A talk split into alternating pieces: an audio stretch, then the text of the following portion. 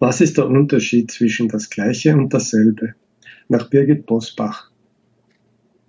Kann ich dir gerade gut erklären. 1978 kaufte ich in Frankreich zweimal das gleiche Messer. Beide waren baugleich. Eins gab ich meinem Vater, eins behielt ich. 1980 kaute mein Welpe auf meinem Messer herum und hinterließ kleine Löcher von seinen spitzen Milchzähnen. Jetzt waren die beiden Messer nicht mehr gleich. Daran konnte man auch gut erkennen, dass es nicht dasselbe Messer war. 1993 zog ich nach Hamburg und irgendwie ging dabei mein Messer verloren.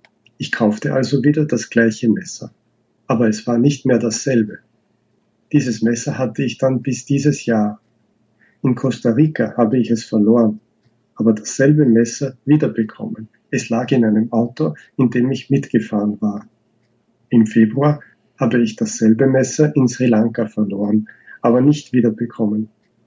Wieder in Köln kaufte ich mir das gleiche Messer neu, aber es ist nicht dasselbe.